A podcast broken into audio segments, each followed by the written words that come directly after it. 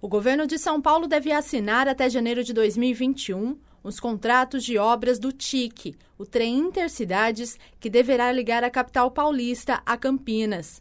O anúncio foi feito pelo governador de São Paulo, João Dória, do PSDB, na última semana. Segundo Dória, o projeto deve ser lançado junto com a concessão da linha 7 Rubi, que liga São Paulo até a cidade de Jundiaí. O projeto prevê o trem intercidades com viagens expressas com paradas de 50 quilômetros ou 200 quilômetros. Os trens deverão ser equipados com ar-condicionado, Wi-Fi, serviço de bordo e velocidade acima de 120 km por hora. Para Creso Peixoto, especialista em trânsito, para a implantação do trem intercidades, são necessárias intervenções e obras nos trilhos que já existem entre Jundiaí e Campinas, que hoje estão concedidos pelo governo federal a trens de carga. Esses trens intercidades, que na realidade eu prefiro chamar trens inter-regiões metropolitanas, são muito importantes, relevantes, o que se quer dizer que são viáveis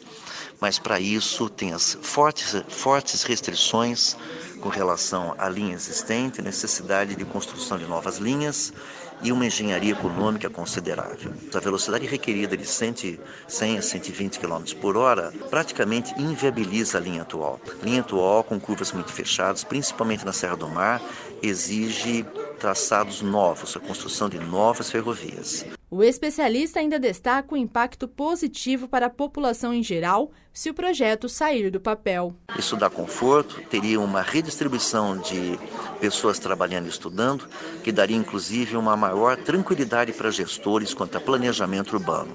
Considero o empreendimento fundamental, mas precisa sair do papel.